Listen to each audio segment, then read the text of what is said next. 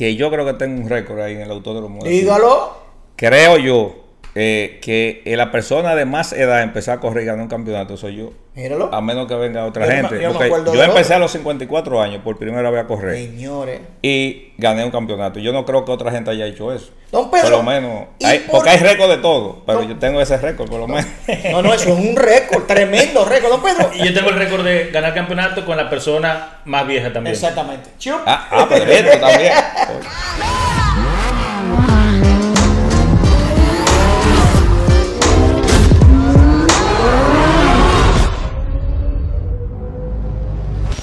Bienvenidos a todos a The Driver Show en el segmento Motorsports. Como siempre, quien les habla Alfredo Nin. Contentísimo y de sobremanera hoy porque me hago acompañar de dos drivers que son padre e hijo. Ey, esto es un driver show especial. Eh, el show de los conductores hoy se luce. Señores, hemos tenido pilotos de Fórmula 1. ¿Eh? Aquí en Letuyo. ¿eh? Y hoy tenemos una historia espectacular. Una conversación en la sala de los racing, como les digo yo. Justamente entre don Pedro Redondo, un gran amigo de muchos años, persona admirada, querida, y otro queridísimo, que es como un hermano, Pedrito Redondo. Porque hay que decirle Pedrito porque el hijo, pero es Pedro Redondo hijo. Así que bueno, muy contento. Este driver show ustedes lo van a disfrutar. Es un driver show de, de- de conocer mucho, de una historia espectacular que nos cuenta él mismo. Don Pedro Redondo, bienvenido a The Driver Show. Después le damos paso a Pedrito, don Pedro. Sí, sí. Bueno, yo estoy contentísimo de estar por aquí en este programa. Pues las veces que lo he visto, eh, me he quedado impresionado. Yo al principio cuando lo empecé a ver, yo pensaba que estaba viendo algo de, de para allá, de los, países, de los países. Y realmente me di cuenta que era aquí porque vi fue Alfredo Narri cuando estaba ahí, Sí, que sí, fue sí, a correr allá afuera. Y dije, ah, no, pero estos son mi gente de aquí. y realmente los felicito mucho a todos porque realmente es algo nuevo, diferente como a todo lo que se estaba haciendo y les deseo mucho éxito. No, gracias, Pues gracias, don Pedro. Eh, coja confianza, lo veo medio, me- un hombre que le da durísimo a los carros. Para que le gusta más tener caco atrás. eh. Don Pedro, vamos, lo vamos a ir soltando, ¿verdad? Pedrito ya es un tipo más suelto, eh, que también nos va a contar cómo junto a su padre, eh, como pocos en el país, han ganado campeonatos nacionales e internacionales. Y nos va a contar cómo con su padre también se adentra en este mundo espectacular. Pero además nos van a contar que de familia han logrado muchas cosas, tanto en los negocios como en las carreras. Y de eso se trata el Driver Show. Conocer a nuestros drivers. Pedrito, bienvenido. Muchas gracias, Alfredo. Eh, estamos por aquí también. Yo no soy tan, Tampoco. Tan flexible eh, delante del micrófono como, como tú piensas. Bueno, Mi pero le papá quizá damos. un poquito más que yo, pero, pero tampoco tenemos problema con eso. No, le damos, le damos relax. Como andábamos de viaje recientemente, no sé si lo vieron en mis redes sociales, eh, don Pedro, eh, le agradezco mucho haberme considerado eh, para acompañarlo en su última participación internacional. Hice una cobertura, bueno, que fue muy vista en mi Instagram, arroba alfredonin, donde justamente fuimos testigos de la participación de don Pedro Redondo, un piloto reconocido en los paddocks de las pistas internacionales, y su hijo también, Pedrito, que tuvimos esa experiencia. Pero no vamos a hablar de inmediato de esa experiencia de Alabama. Vamos a hablar de don Pedro Redondo, un, un- un amigo que siempre ha estado en la pista. En un momento tal vez de fanático, amigo, conocedor, don Pedro viene él, él lo dice. Empezó tarde a correr, pero viene de Santiago, de la época de Luis Mendy y Adriano cuando aquí se empezó a correr. Cuando se empezó. Entonces, don Pedro nos va a compartir cómo después de muchos años de trabajo, de entregar sin cuerpo y arma a llevar una familia, enderezar a sus hijos y llevarlos por buen camino, entonces, bajo el sudor, eh, después del sudor, ha podido entonces disfrutar lo que desde niño lleva en las venas, que es el automovilismo. Don Pedro, cuéntanos usted, ¿cuál fue su primera experiencia racing en Santiago? Puedo, puedo decir que fue en Santiago, ¿verdad? Sí, sí, sí. ¿Cómo usted llega al mundo racing? ¿Cómo es eso? Cuénteme ahí. Es probable que la primera experiencia racing no sea muy legal y no se pueda decir. No, pero aquí se- no, en, en el driver show no hay restricciones. Aquí no hay mente de nada, dele, aunque Sí, sí, dele no, para no, allá. no. ¿Por qué tú dices eso, Pedrito? No, ya. No, suéltala. Sabe, Entonces, sabe, porque aquí no hay secreto sabe, en el driver show. Yo, yo después de viejo, ¿Eh? Después de viejo yo me aprendí los cuentos, pero cuando tenía 18, 19 años que comencé a manejar, todo esos cuentos estaban un poquito callados. Ay, Oye, Claro. la suerte, la suerte que a ti te ocurrió invitar a Gan Sobrino a este programa. Eso, eso es como Porque un si hermano hubiera suyo. venido aquí, se arma un lío, porque iba a contarlo todo. No, pero vamos a Atención, Gan Sobrino. Ay, coño. Atención, Gan Sobrino, ya Me- te invitado. ¿Verdad, me- Fermi? sí, sí, sí. Me me te avisa- invitado Gan Sobrino aquí. Oye, esta es la sala de los Racing. Aquí Me avisan se ese día.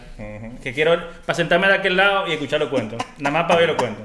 No, eso viene. Bueno, ahí hay una iniciativa. Eh, incluso recuerde que si usted, usted que está ahí viendo este, este Driver Show, quiere ver a un entrevistado, quiere un tema que desarrollemos, esto es para usted. Don Pedro, dele. Do- sí, eh, Pedrito tiró una.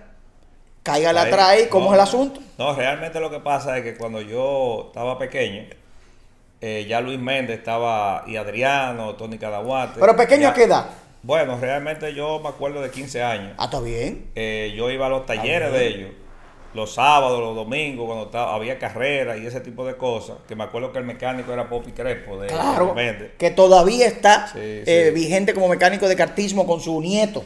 Exactamente, sí, sí. Y realmente yo empecé a enfiebrarme con eso. Fui a unos dragueos que hicieron en Santiago, en la pista de allá de Santiago, de, de- del, de, ¿Qué de pista? aviación, había en la pista Ah, en de el la aviación. aeropuerto, del en el de aeropuerto. allá. Se hicieron Claro. unos dragueos y cuando Chofla Izaba prendió ese carro, yo dije, algún día en mi vida yo voy a tener un carro que suene así. Ay, ay, ay, y ay, por ay, eso ay. hice- parte de esa Oye, emoción ey. fue la del Cobra. El Cobra que yo construí, que ese es un sonido de ocho cilindros así. Nadie lo sabía yo realmente me quedé impactado con ese sonido de ese Corvette cuando lo prendieron. Óyeme, y dije, yo cuando sea grande y pueda voy a hacer un carro que, Ey. que suene así. Eso es primicia. Eso Nadie lo fue. sabía eso. Y señores, en ese tiempo me acuerdo yo corriendo a Luis Méndez en un Fiat 124 que era de Cuadradito. su papá. No, e- e- este era una Station, escúchame, 1300 que había en la casa de él. Ay, ay, ay, Y yo me acuerdo que él, antes de la carrera, estaba tan nervioso que le dieron un juguito de esos tipos como Ricky y no se lo podía ni tomar. ¿Cómo? Eso se me grabó a mí en mi mente ¿Y qué toda la edad vida. puede haber tenido Luis Méndez en ese momento? Bueno, yo tengo ahora 64 y él tiene 70, 6 años. Ah, pero más. era Él tenía jovencito. 20 años, 20, Ay, mi 21 años, más o menos. Wow. Esa era Entonces, don. Pedro, desde ese entonces usted queda con el virus racing que tenemos Sí, todos por las venas. sí. Eh, pero, básicamente usted fue testigo de muchas cosas, no pudo participar. Usted nunca corrió de joven. Pero déjame decirte algo. Dígame, la otra dígame, cosa dígame, que me impactó a mí, en mi casa había una station que parecía casi una guagua de muerto. Ay, porque no, te- no tenía vidrio fúnebre, atrás. fúnebre. Eso era una cosa cerrada, Un como carro- de carga, pero Un carro fúnebre, un carro fúnebre. Con un motorazo, tres que sé yo cuánto, tres y pico largo. Y un hermano mayor que yo tengo, que vive en Estados Unidos, le gustaba eso de correr también mucho. Eso lo llevamos la sangre. Oye, Y por casualidad nos hemos encontrado con un señor que venía ahí al lado de nosotros, en un Chevrolet de la casa de su casa. ¿Tú sabes quién era ese? Adriano Abreu. en un Chevrolet, Adriano Abreu. Y en el puente de allá, eh, de ir para la Barranquita, me acuerdo yo que echaron una puerta. Yo ahí al lado chiquitico. Co- Eh, de lado al lado del puente hay que pasar primero. co- entre Luis Méndez y Adriano. Sí, pero yo le estoy hablando de unos carros que eran frenos de tambores. Ay, bueno, que- Ahí no había freno, ahí no había nada. Y después del puente del hermano Patiño, realmente lo que había era una curva así, porque no seguía como ahora, derecho. Sí, porque que eso fue Óyeme, en y los yo me 60. acuerdo que eso fue una carrera emocionante, porque en un momento no le íbamos adelante, en otro era Ay, Adriano, ay, y otro, y otro. Óyeme, cuando estamos llegando allá, yo nada más me bajé así, hice así. Y esa guagua, cuando el hermano mío la frenó, empezó a ir de lado, así de lado, de lado, de lado, de lado. Eso lo tengo yo en mi mente, que ni Pedrito lo vio oído. Yo no sabía eso. Ey, es que está- que lo Sí, sí, estamos en el driver show. Y esas fueron de las cositas que me motivaron a mí a realmente estar en los racing. sí, pero entonces, entonces, entonces, Pérez, y escúchame, pues yo lo voy a interrumpir un chingo. Estoy, estoy aquí improvisado, en tú el driver show. Tú fuiste que me invitaste aquí, Sí, tú puedes sí, hacer lo que tú quieras. Imagínate. Pedrito, lo tuyo llega ahora, pero que el hombre tiene un- una biblioteca de historias. Se queda en Santiago, pasa todo eso. Luis Méndez y Adriano suben de nivel. Usted siempre estuvo cerca de las carreras. Iba a la cumbre, iba No, a San Isidro. Yo no me perdía una. Yo venía de Santiago. Para que tú veas. Oigan, oigan dónde venía yo de Santiago. Eso hay que gustarle, señores. En, los- en un cepillito de un amigo. Veníamos cinco adentro de un cepillo. ¿En un cepillo? Sin aire acondicionado, nada. Con ese sonido de ese motor ahí. Y no turnábamos. No turnábamos. muere de medio se ponía aquí a la hora, a la media hora. Con el calentón del Con ese atrás. calentón, mi hermano, pero eso no era nada. Venir con la emoción y la cosa. ¿A San Lo grande era ese domingo por la tardecita y por la noche para allá, volver para Santiago. Sí, porque otra mire, vez. Era una sola vía. Y era una sola Una vía, sola una vía. carretera y, y a. Santiago y vení. Y le Sí, pasaba sí, por el medio a Bonao y La Vega. Sí, sí. Por el medio. Oye, a, a todo. A todo. Tomasito, si tú estás viendo el programa o lo ves, acuérdate de esos tiempos, que era con Tomasito Cruz, que nos daba esa bola. Oye, eso era increíble. Y nosotros, yo nunca dejé de ver carreras, yo estaba en todas las carreras, pero no participando. Sí, sí, exacto. Porque como- decidí mejor esperar que tuviera cierta edad y una cierta Una estabilidad. estabilidad para hacerlo sin, sin situaciones económicas así, de que este es el dinero de la escuela de los muchachos, de Sí, no, ese tipo de cosas. Y realmente gocé toda mi vida. Y una de las cosas que me costó trabajo correr carro es que yo me pasé mi vida entera como público viendo y tomándome mi trago. Porque nosotros íbamos todos los amigos, era a, A la cumbre con neverita, era. A tomar trago, a tomar trago. Y no salía de ahí, ya tú sabes. Y cuando me ha tocado a mí empezar a correr, ¿Eh? que yo no me puedo tomar un trago. Yo decía, pero Dios mío, ¿y ahora?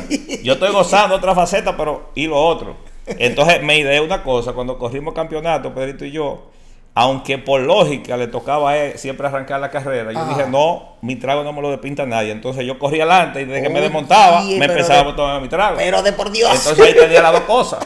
Gozaba la carrera completa. Pedrito, ¿en qué momento, eh, desde que tu memoria lo recuerda, eh, tu papá siempre demostró su afición por el racing? Que tú te acuerdas. No, desde siempre, siempre, siempre. Yo me acuerdo de chiquito la carrera de Fórmula 1. De hecho, yo, cuando el día que Senna murió, yo estaba viendo la carrera. yo también. Yo tenía 6 años, 8 Bueno, fue- años. fue en el yo. 94. 94, 6 años tenía yo.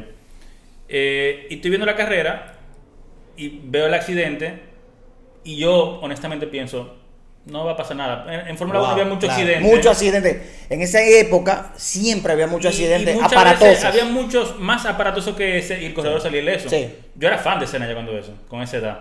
Y tenía mucho seguimiento, le daba mucho seguimiento en realidad, para ser tan joven. Mm, Solamente un muchacho con 6 u 8 años. No está tanto en eso, quizá hoy en día sí, pero en ese entonces no tanto. Y de en adelante me le he pasado todo el tiempo entre el automovilismo, la Fórmula 1, etcétera. Eh, mi papá me llevaba a la cumbre eh, en, su- en- en ese entonces, nos dábamos su viaje para allá, luego las Américas, luego mi papá eh, tuvo el, el Mustang, el Mustang blanco, Que era de dragueo. que era de dragueo, La máquina. estamos hablando año 98 Sí, probablemente. Cuando inauguraron el autódromo, que fue en el 98. Bueno, entonces, ¿Verdad? en ese entonces, Sí, sí. en ese entonces ya yo estaba involucrado de lleno de padre e hijo, por decirlo así, porque yo iba a todos los dragueos que me acuerdo que eran de noche. Me acuerdo prácticamente todo, Yo de lo- cuando yo- Carlariza, lo narraba todito, yo. Luna Motors, Ah, pero.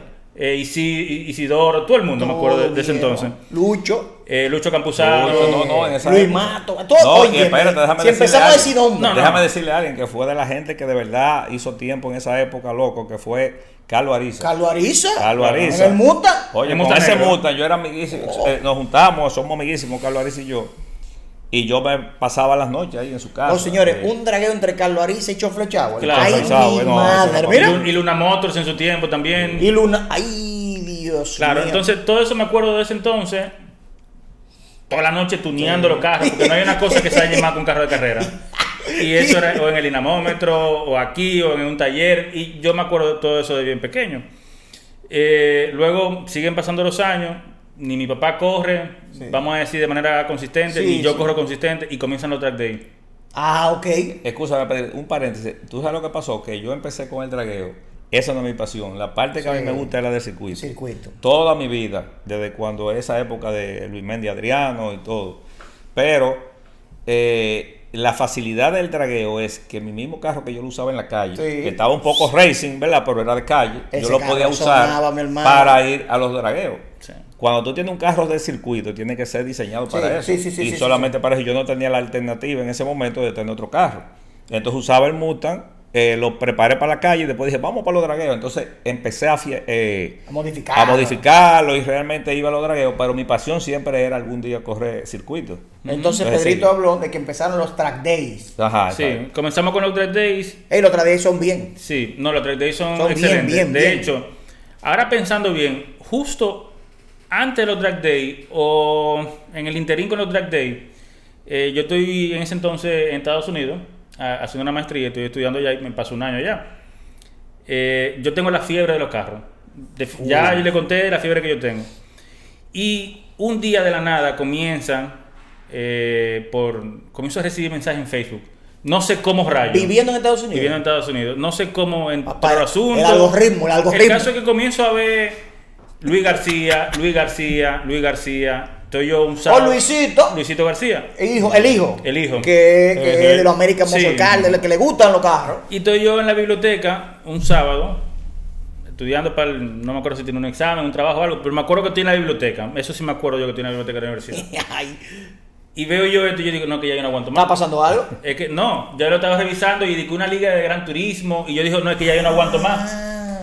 Y hago así, cojo para un GameStop, creo yo. Sí, de, de- la tienda de me videojuegos. compro un PlayStation y ese día comencé como a jugar como a las 5 de la tarde. Gran Turismo. Gran Turismo 5, creo yo, no recuerdo. No, no, no. No. ¿Qué, qué año fue eso? No. No, 2011, 2010, No, 2011. Eso es Gran Turismo. ¿Tres? Tres. Puede ser 3. Sí, puede ser tres. Bueno, el caso es que comenzamos a jugar y eso se volvió una, Una liga, fiebre- una liga. No, no, no, no, se volvió una liga. Ahí estaba, verdad. ey, ahí estaba Giuseppe y Pedro Sánchez. Oye, Fermi. Ahí. Ahí, ahí voy ahora.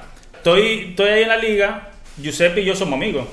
Desde antes, Desde porque él es vecino de nosotros. Sí, sí, sí, yo sé, yo sé, yo sé. Un paréntesis también. En esa calle Montetina hay un récord de República Dominicana. ¿En cuál? Que en esa calle Montetina, ¿tú sabes cuántos hay que- campeones hay? Ahí que ustedes viven. En esa calle Montetina hay cuatro campeones en esa sola calle. Ustedes dos. Giuseppe Leo Guzmán Ay. y nosotros dos y Giuseppe. Es en la calle de los campeones. la calle los no, yo hice un letrerito y se lo puse. ¿Cómo? Que decía calle de los campeones.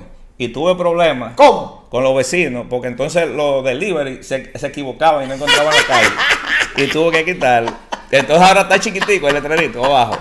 Pero había un lío, la gente empezaron a llamar a la junta de vecinos. ¿Qué? Que quiera que vaya teléfono y que calle los campeones. Pues sí, entonces. Señores.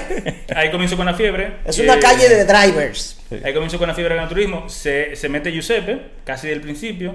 Justo después entra Saiter. Yo sigo yendo a los track day porque ya mi papá está un poco más activo en los track day. Ah, ya vi- eh, don Pedro había empezado. Con los track day. Oh. Track day. Y ¿En qué año empezó don Pedro ya en los track days? Sí, sí. Mira, los track day fue como. en el- Excúsame. en el- para mí fue como en el 2010. Porque fue con Leo Guzmán. Yo me acuerdo como ahora Mm. estar en la pista. Que Leo y yo dijimos, óyeme. Yo le decía, yo quiero hacer un curso en Skid Barber antes de empezar a correr. Para ver si de verdad yo doy para eso, Sí. me gusta, lo que Sí, sea. sí, está bien. Pero estábamos por aquí y dijimos, vamos para la pista. A ver si va y nos permiten dar una vuelta. En su carro, en el Mustang. En el Mustang y Leo en el Mustang de él. Bien. Y llegamos a la pista y nos dice, no, eso no se puede. Dijo que, y yo me acuerdo como ahora que llamo a Marco Pichardo. Y le digo, oye, Marco Pichardo.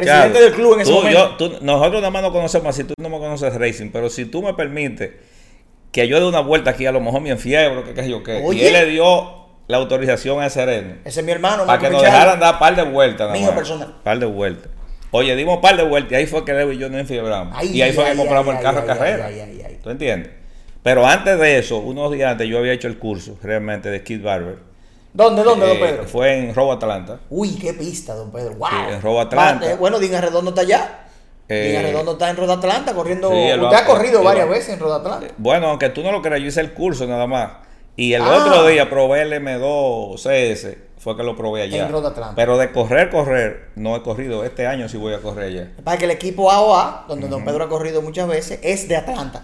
Es de Ajá, Atlanta, sí, está están ahí basado en mismo, cerca Atlanta. de la pista. Entonces Pedrito decía, ya sabemos por dónde ya don Pedro empezó, estaba en el dragueo, medio aficionado, porque se iba a tomar su trago, un compartir, el dragueo se sostenía, Ah, un sí, compartir no, no, espectacular, no, la fiebre, los amigos, pero siempre su pasión, recuerden, desde los 15 años, fue ver a Luis Mendy Adriano eh, desarrollarse en el automovilismo de circuito, o sea que tenía eso ahí, pero la vida no le había dicho, ahora don Pedro, dele con la zurda al circuito. Pero Pedrito nos cuenta que su gran turismo, su asunto, comencé tu papá hizo el curso. Sí. Sígueme. Seguí Gran Turismo, mi papá comenzó a correr. Co- Ya pasamos los track day. Mi papá comenzó entonces ya a A- correr. a correr el en campeonato. ST, en ST, categoría ST. Corrió Sí. primero en ST. Sí, y Ay, sí. Sí. Me acuerdo que un día me dijo, mira, yo soy Pedro Redondo, no Arredondo, me Eh, acuerdo. sí, ahora, nunca se me olvida, y en la narración nunca me equivoqué. Siempre decía Sí. Redondo. Bueno, y la, emo- emoción más grande para mí fue que cuando empezamos a correr, Yo me acuerdo que la primera carrera, ¿tú sabes cuántos ah, carros había en el ST? 34 carros. Dios. Para que ustedes lo sepan. ¿Y tú sabes dónde me tocó a mí? Ante penúltimo lugar de arrancar. El Pipo. Porque ese, eso era un carrito que nosotros lo fuimos a buscar, Leo y yo, por un campo de La Vega, me acuerdo yo como ahora. Y eso estaba arrumbado. Y Un así mismo lo metimos. Sí, un Civic blanco, pero estoy chocado. lo que tenía era el roll cage puesto.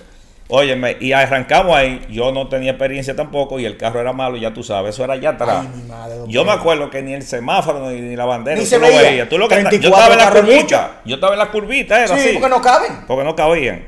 Y lo más grande para mí fue cada vez que pasaba la carrera que yo veía la bandera un chin más cerca. Ya yo arrancaba aquí, después aquí, después aquí, hasta que yo veía la bandera ahí, yo, mierda, estoy acercando. esto sí es bueno.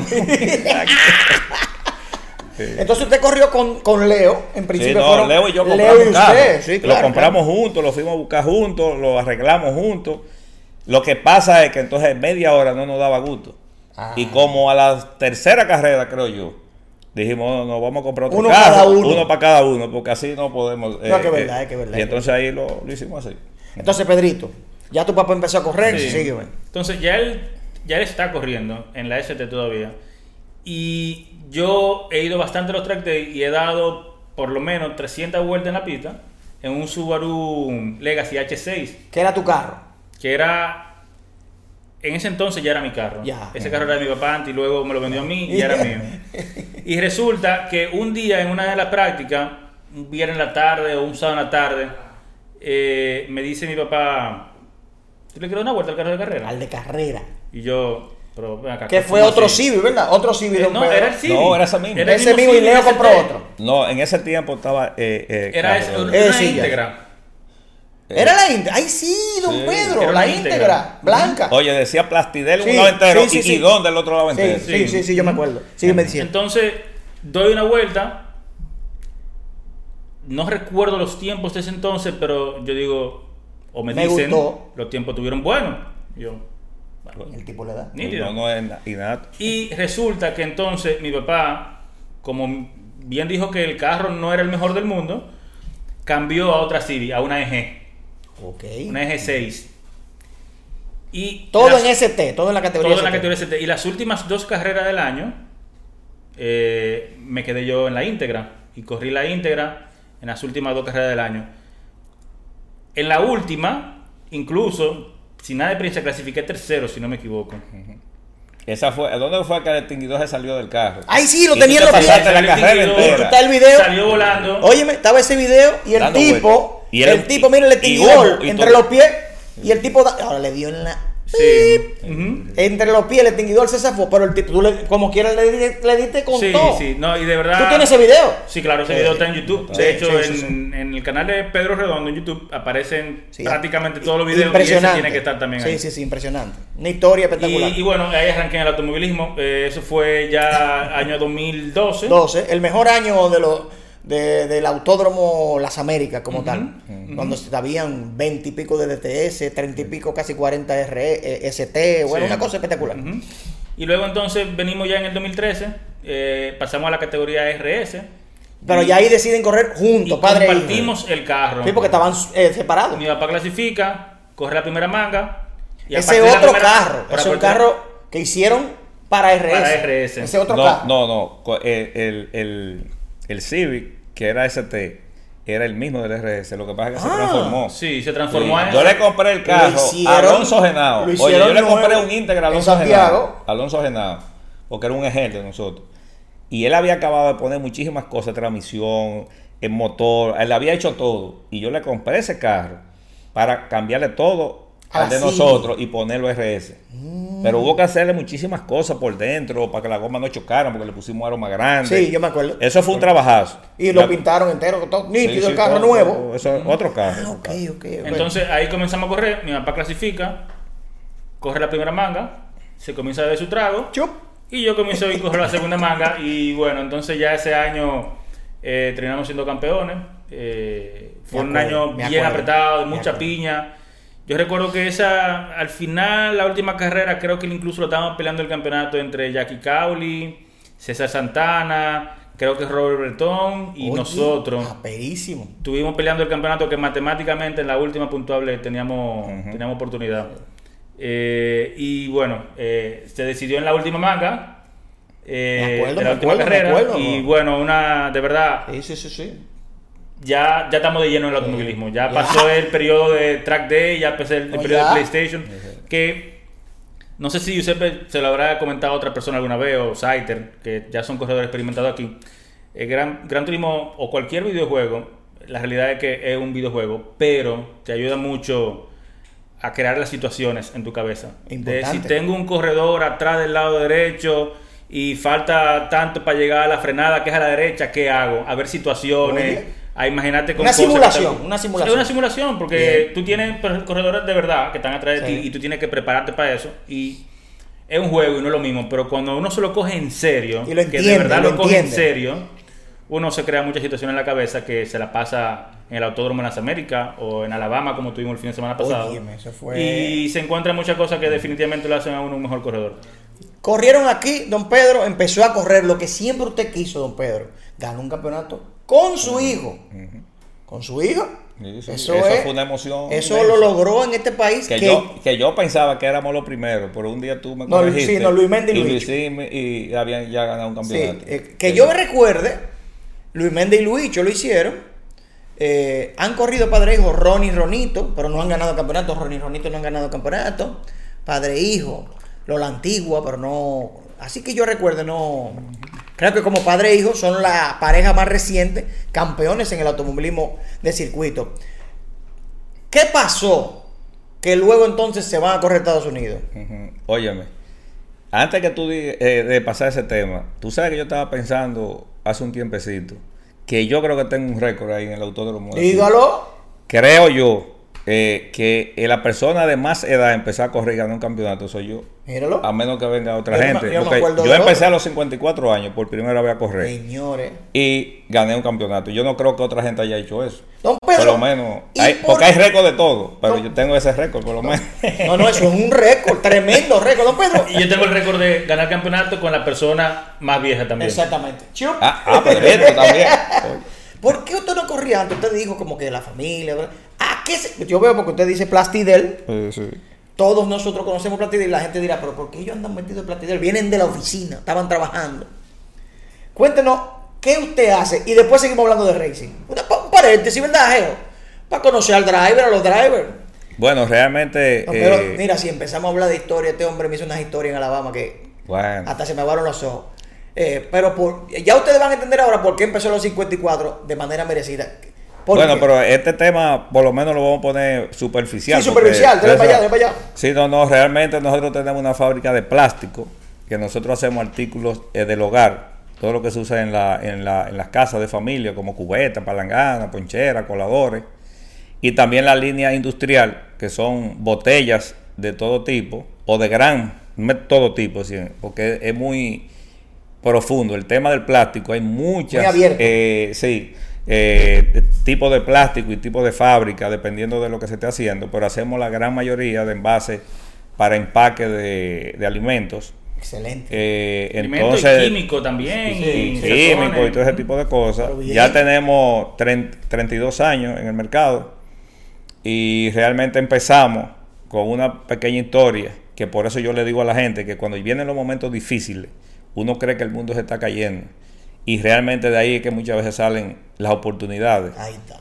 Porque mi socio y yo éramos compañeros de trabajo en un lugar donde no iba más bien que el cará.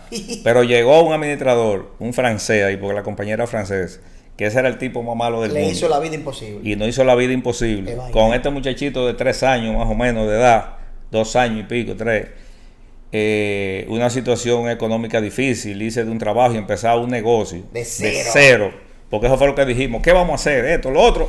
Y arrancamos. Yo vendí mi carro un año a pie, de todo, para Wow. poder arrancar. Mi socio lo mismo. Y realmente fueron momentos difíciles. Pero ahora nosotros vemos ese señor que, que no queríamos saber de él. Y ahora ese hombre yo lo abrazo y le doy un beso y le digo, oye, gracias a usted tenemos nosotros esta empresa. Una Porque trompada también, pero- Tiene que haber un empujón siempre, algo que pase. Para, porque cuando tú estás en, el- en la zona de confort, tú te quedas ahí no, y, y sigue ahí. Pero cuando vienen cosas difíciles, son las que hacen que uno realmente reaccione y, y ha- y cree cosas.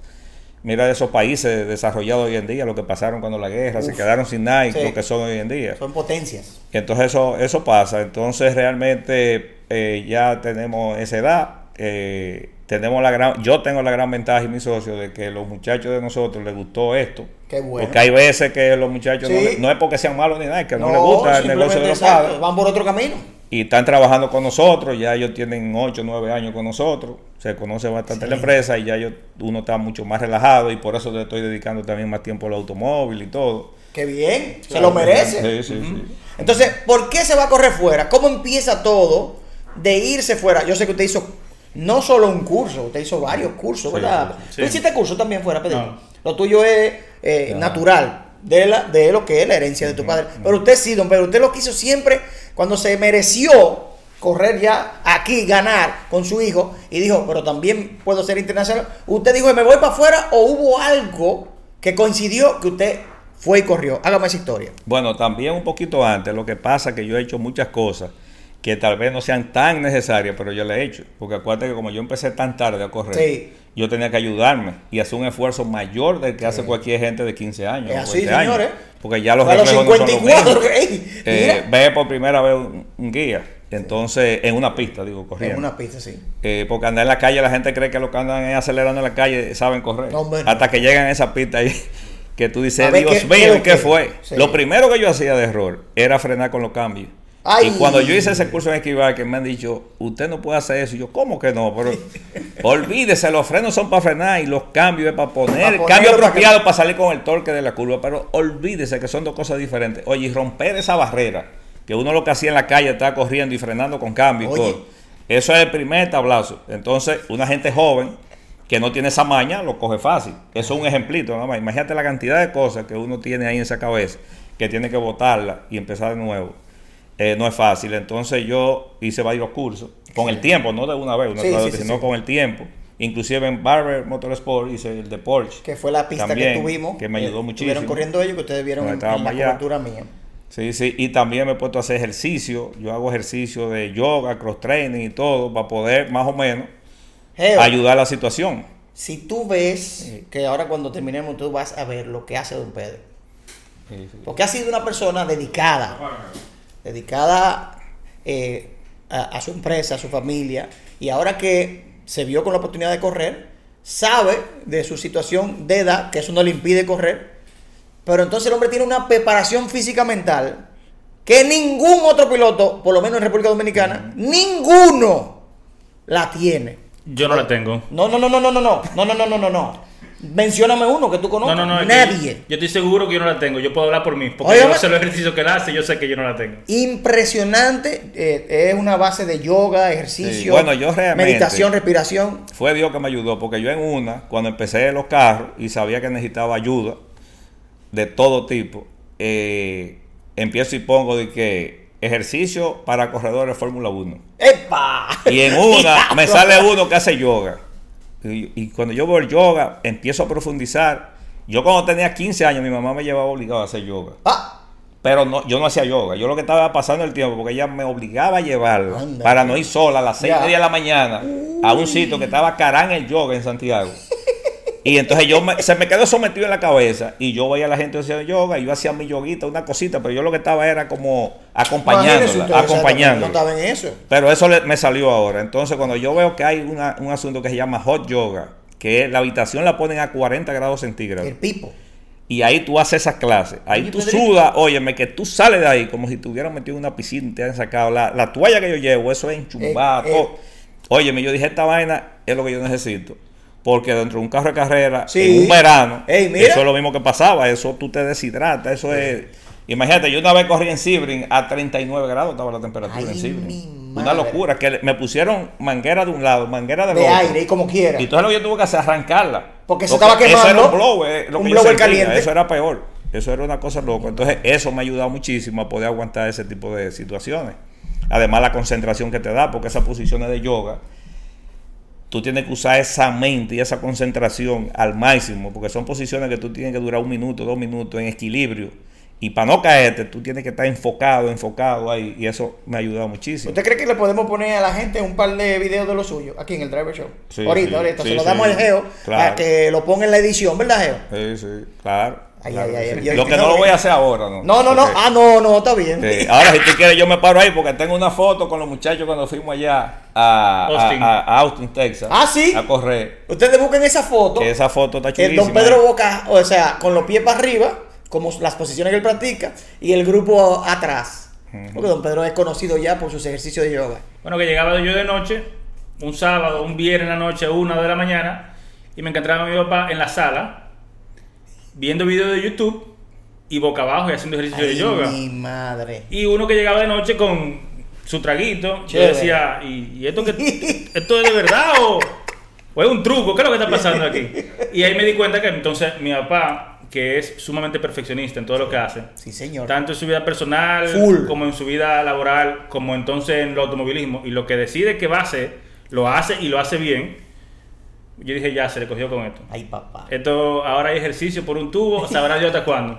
Y efectivamente, al día de hoy sigue así mismo haciendo ejercicio, lo ha ayudado más que el diaño al automovilismo. Sí. sí. Eh, y los amigos, todos los amigos le dicen que él va a ser muerto más saludable del cementerio. Sin lugar a dudas. Porque este paso que va, o sea, tiene una salud que no tiene. debe- No, la edad biológica debe andar por los 25, 30 años. Está Entonces, nuevo. Nuevo está Don Pedro. Bueno, no, de verdad no, no que digan sí. tanto eso, que ustedes saben la No, Dios lo bendiga, Don Pedro, sin lugar a dudas. Pero óyeme, una anécdota que a mí me encanta contar, que se me estaba olvidando y el otro día fue que me acordé y la he Ay, contado ay, ay. varias veces.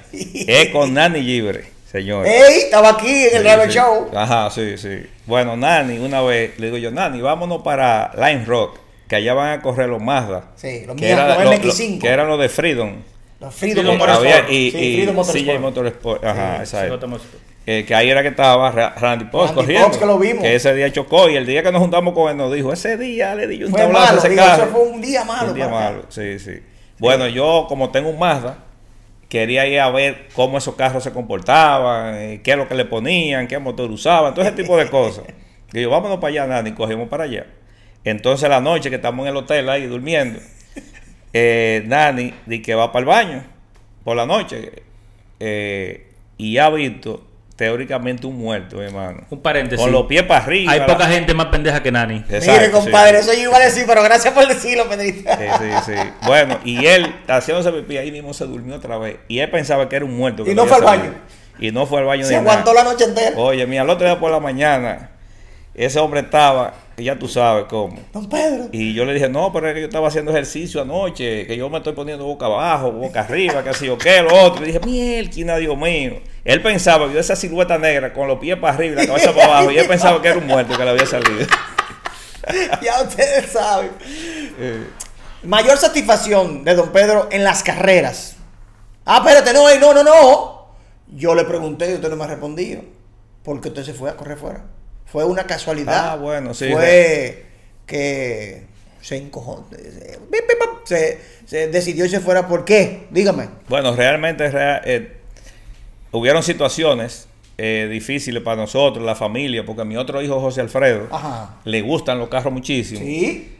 pero él no le gusta tanto como de correr. Sí. Pero él siempre está involucrado Como en los carros, la Fórmula 1 la lleva al 100%. En las carreras, cuando nosotros corríamos, él era encargado de logística, Sí. vamos a decir, siempre era Sí, que nos ayudaba. sí, una, una ayuda tremenda junto con Mariela, mi esposa, que le mando recuerdo a los dos y saludos. Eh, entonces, eh, nada, eh, la familia entera dijimos, oye, esto no se puede seguir, porque habían unas situaciones difíciles de que uno hacía su trabajo, hacía lo que tenía que hacer y, y pasaban otras cosas. Entonces realmente yo me molesté mucho y lo que decidí con Arrancó. situaciones que pasaban, yo dije, oye, yo a esta edad que tengo, Oh. no es verdad que lo que me queda de vida de automovilismo, yo me la voy a pasar con esta situación porque realmente fue un año difícil. Y lo que decidimos fue irnos a correr fuera. Bien. Eh, bien, bien. y realmente no me arrepiento en lo más mínimo porque tú sabes que realmente esas pistas de allá afuera son otra señores. cosa. Don Pedro, Eh, escúcheme que interrumpa. Ya tiene un tiempo, ya tiene 4 o 5 años, 5 o 6 no, años. seis años Sí, sí, corriendo seis en años. Estados Unidos. Sí. Eh, ha acumulado una experiencia envidiable. Es el piloto que a nivel internacional más proyección ha tenido recientemente cuando hablo de participar y lograr eh, corre más de 10 veces al año, ¿cierto, don Pedro? Bueno, hubo un año. En que diferentes categorías. diez veces. Pero con esto del coronavirus, ya esto, nada más corrí tres veces el año pasado. Bueno, no, no, pero el año pasado no cuenta. Eh, ¿Cuál fue su primera experiencia afuera? ¿Y cómo llega? ¿Qué- ¿Cómo, porque, ok, me voy para afuera, pero usted no tiene carro afuera. O se llevó el suyo. Eh, ¿Con quién corro? ¿Dónde corro? Hágame esa historia que me gusta. eh, Bueno, realmente, eso. oye, ¿cómo son Dime, las cosas. Miguel. Las cosas pasan de que cuando yo tomé esa decisión, ya yo conocí a alguien. Ok, importante. ¿Por qué? Porque Cesarito Santana me dijo, oye, allá en, en, en Fara hay una gente que tiene un carro que yo quisiera que usted viera unos frenos que tiene que son durísimos, pero frenan de maravilla. Entonces yo hago así y digo, ajá, ¿qué es yo qué? Pues voy a coger para allá a ver, A ver, a qué es lo que están usando, pero con la idea de usarlo en el carro de nosotros, de carrera. Oh, el sistema de freno. El sistema de freno. Entonces, cuando estoy allá, el asunto me gusta y me dice, no, pero déle una vuelta para que usted lo pruebe. Ese- Eso fue HTR, Ese es mi amigo Edgar. Edgar, Edgar Rodríguez. Edgar Rodríguez. Edgar Rodríguez. Bueno, Edgar y Rodríguez, realmente sí. me gustó muchísimo. Y le compré un kit que él me armó. Un kit de freno. Y de aquí de freno y se lo pusimos aquí al carro. Para eliminar el supertanque. Oye, Pero al dar no es esa normal, vuelta- No, no es común. Ajá, al dar esa vuelta, Le gustó me enfiebré. Y me quedé con esa por dentro. Ahí. Pero nada, yo estaba corriendo aquí. Aquí, exacto. Y cuando pasó la situación, yo dije, se me prendió. Yo, pero ven acá, yo lo que tengo que hacer es ya olvidarme de todas estas cosas y Ya. déjame coger para allá a correr. Y entonces corrí, eh, Con corrí él, para allá. Con él, al principio corrí con él. Eh, también corrí con algunos de los muchachos de aquí de Sí, Santo que Domingo viven allá, que tenían viven allá.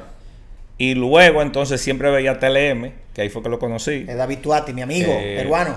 Tengo, tenemos un suplidor de resina que corría con él también. Oh, Y entonces me lo, ¿No me lo introdujo. En, en Homestead, Sí, en- bueno, en Florida en sí, general. sí. Ajá. oye, qué ápero. Sí, sí, entonces me lo introdujo. Ya yo había hablado con David varias veces, pero así, como vagamente. Sí. Eh, yo veía que eso era como mucho dinero todavía, que esto, y estaba ahí indeciso. Y entonces eh, Carlos Díaz, que se llama la persona que yo te digo que es un broker de resina, Oye, que no vendía y él corría también. Entonces fue donde él, hablamos un rato y entonces ahí como que empecé a entusiasmarme. Buenísimo. Y dije, bueno, ya vamos a correr acá. Y duré varios años corriendo con David. Sí, David. Tuati y David Lira, es eh, David Tuati, un amigo mío desde los años 2003. Lo conocí junto a él y a su padre corriendo en Estados Unidos. Yo narré en Estados Unidos. Este, eh, una gran persona, familia, profesional, coach de automovilismo. Hizo su propio equipo ya hace eh, 13 años, 10 13, 16 Sí, ¿no? años. Y David Lira, cubano, una persona que data de la época de cuando corría Diego Feble, Luis Méndez, que fue incluso con ellos alemán y de todo. Su papá era mecánico racing y él siguió los pasos de su papá. Gran piloto y una gran persona. Pude compartir con ellos ahora cuando estuvimos Claro. en Alabama, que ahorita vamos a hablar de Alabama. Pero sigue las historias. ¿Cuáles fueron entonces eh, los pasos que usted fue dando para llegar a un nivel interesante de ganar el campeonato eh, con ellos en un Porsche? Un maquinón, un Pedro. Bueno, realmente cuando yo te dije que empecé a correr con ellos, que el dinero, que lo sentía que era mucho, nunca pensé que iba a llegar a manejar el Porsche. En Pero un después Cup, que GT3 estaba- Cup, que es un Sí, GT3 Cup. aparato. Después que estaba involucrado en el equipo, eh, em- empezamos a correr en un E36 Exacto, en el BM. Junto el con. Pedrito. Yo corrí con el Z4 y con el y después el 36 también. Z4 lo corrimos el campeonato entero, Pedrito y yo. Y ahí fue que yo empecé a ver esos Porsche, porque él tenía siempre cuatro y cinco Porsche corriendo ahí en su equipo. Sí, sí, sí, sí. Óyeme, esa vaina me tenía loco, a mí ese sonido ese carro. Y cada vez que yo veía esos carros pasando cambio ahí en la pista, yo decía, no, no, es que yo, yo me tengo que montar algo así. Y empiezo a hablar con David, que qué posibilidad había. Y por casualidad de la vida, había uno de las personas que corrían con él, Ajá. que sentía que era demasiado para él mucho. Eh, manejar el carro. Ese carro lo había comprado esa persona. Oh. Y David era que se lo Se tenía operaba. Yo, y se lo yo digo que es operarlo más, o sea, sí. Exacto. Y entonces hablando y hablando ahí mismo, un señor buenísima gente, todo. Pero me no, dice, eh, sí, sí, eh, yo no tengo problema, vamos a correrlo juntos. Y yo vengo para Santo Domingo con esa cabeza y yo, Ay, mi Dios madre. mío". La cabeza de la fiebre, pero también eso es un dinerito que cuestan Sí, esos carros. sí, y sí, lo pensé bastante.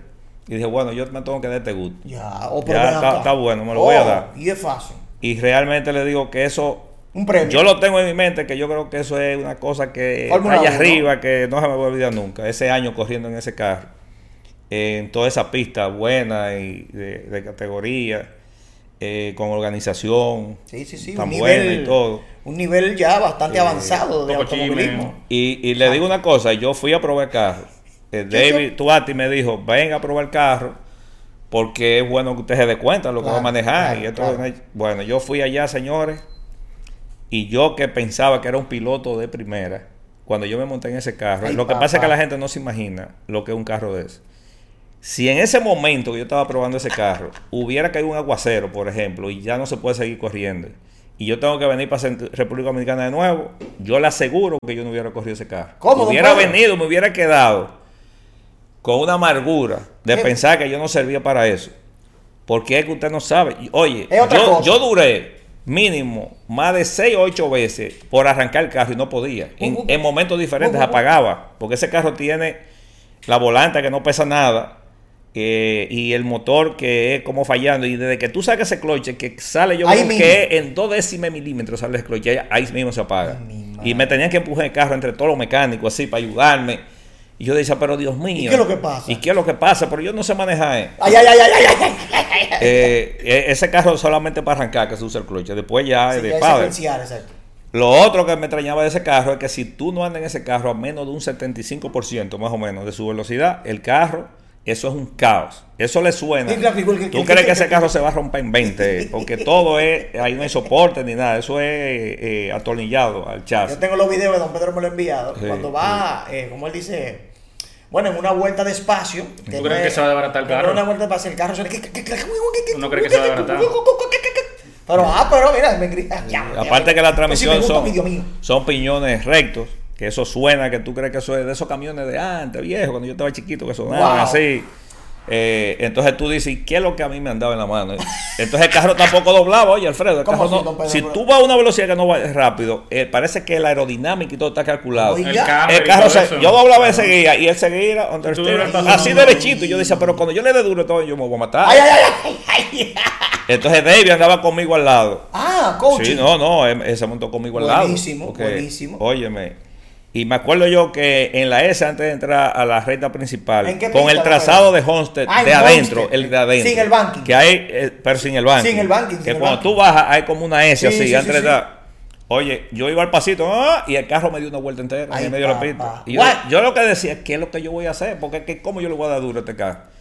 Oye, y David me dejó que me pasara y me dijo, mira, ahí tengo yo el video, así que yo lo pongo Todo de vez que en cuando para acordarme. Me dijo, mira, Pedro, no te preocupes, que lo que a ti te acaba de pasar le pasa a, todo el mundo Oye, esa vaina. que maneja un carro de esto. Esto tiene motor de guindado allá atrás. Ay. Y hay que aprender a manejarlo. Hay que ser suavecito con ese guía. Olvídate de todo lo que tú has hecho con los carros. Esto es otra Cuando te cosa. montas aquí, esto es otra cosa. De la manera que hay que manejarlo. Pero aparte de eso, es un carro full racing, con lo que le estoy diciendo, el sonido, las vibraciones. El freno. Que si tú no vas rápido, unos frenos, bueno, potentísimos. Que por más que tú frenabas, yo pensaba que ya iba a seguir derecho y eso se paraba. Pará. Hasta que le fui cogiendo, cogiendo, cogiendo. Y cuando yo vine para acá, yo me sentía que yo lo que quería era que la semana que viene yo hubiera la primera carrera. Porque me gustó tanto que realmente me apasioné y entonces empecé a correr ese año entero. Y ganó. Sí, no, y ganamos el campeonato, gracias a Dios. Gracias yo corrí junto con él, fue. Con David. Con David, David, los dos. Tremendo Ajá, piloto. y sí, sí, sí, buenísimo. tremendo piloto. Buenísimo, buenísimo. Sí, bueno, eh, Eh, déjame decirte algo para que tú veas lo que es racing. La telemetría que ahora esta muchacha, Eh, Pipa eh, Man. Pipa Vamos a Man, hacer ese cuento Pipa Man, que ella es corredora de IndyCar, nos estuvo asesorando allá en el equipo TLM con telemetría y todo. Pero cuando yo empecé a conocer eso, que yo sí sabía que eso existía toda la vida, pero no lo había eh, Usado. puesto. Exacto. eh, eh, eh, exacto. Eh, es increíble. Porque David hace, uno- hace unos tiempos Sí, buenísimos, sí, sí, pero él parece que no está corriendo. Es decir, cuando yo me monté con el carro con él, que me desmonté, Era- y entonces era- dijo, Pedro, ahora mírame a mí. Yo lo que dentro de mí decía, ¿y cuándo es que tú le vas a dar duro? ay, ay, ay, ay. Y decía, ¿y qué piloto es Y este? Pero dale, y los dale. tiempos. Y un jodido tiempazo. Y, por ejemplo, eso nos pasó en el Z4, que Pedrito y yo entrábamos en la curva 1, yo frenaba como a los 100 pies, Pedrito entraba sin flojar, El Pipo. Hasta y, allá. y en la curva 3 íbamos parejos los dos, porque entonces él entraba desbalanceado. A la curva 2. Él entraba que parecía que estaba acabando, pero entonces tenía que frenar de una manera. el sí. carro desbalanceado. Entraba a la 2, no podía coger el trazado perfecto. Y en la 3 estaba muy Sí, igualito. estaba muy exacto. Pero yo frenando, frenando a un punto que estaba muchísimo más conservando el carro, haciendo Más todo. fluido. Pero Pedrito no entendía eso, ni yo con David, porque déjame decirte una cosa. ¿Tú sabes dónde frenaba David? si yo frenaba los 100, he frenado como los 180. Antes, Mucho antes, que yo todavía. No, no, tú dices ese tipo no está corriendo. Pa' dejar ¿Qué es lo rodar que el está- carro, Pero él lo el que hace en esas curvas rápidas es frenar un poquito y de una vez empezar a acelerar y meter ese carro que no se le, en la inercia no la pierda. Exacto.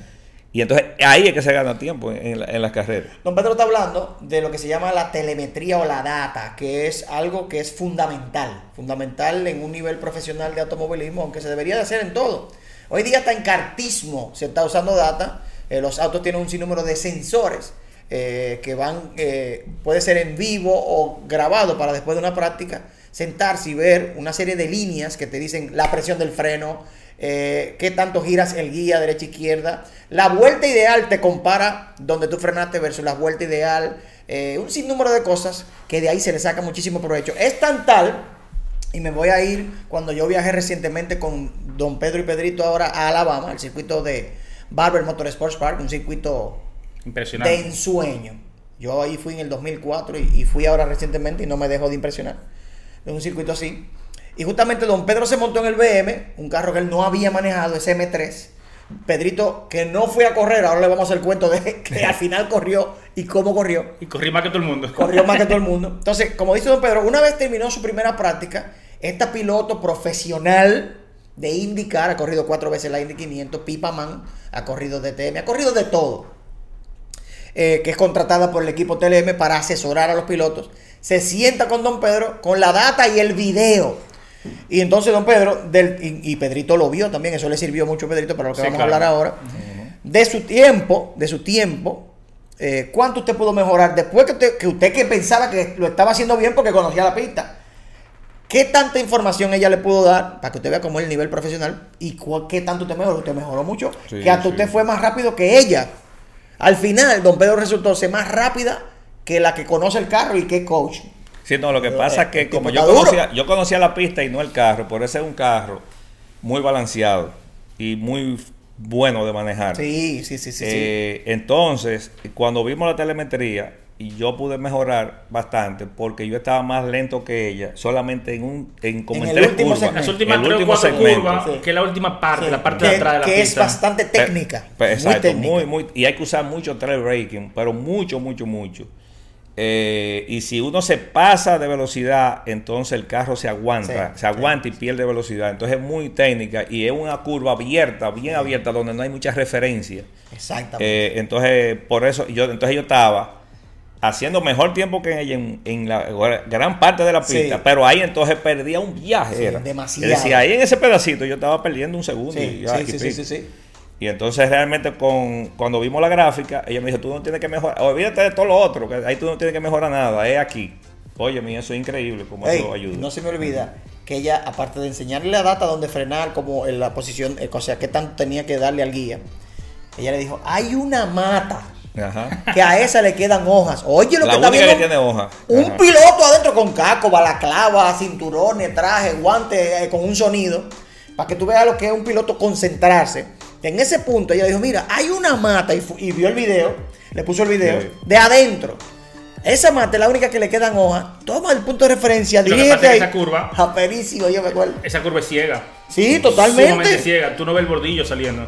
Tú viene una super bajada, luego una super subida. Sí, sí, sí, sí. Y el bordillo está en, vamos a decir, en la cresta de la montaña, en la parte alta. Y tú no lo estás viendo. tienes que Entonces, buscar otra tienes cosa. que buscar una referencia. Yo, que eventualmente terminé corriendo, nunca la vi la mata. Pero cada quien toma su referencia. Cada quien la toma y Ey, se va por ahí. ese cuento es bueno, señores. Nos vamos para Lavado.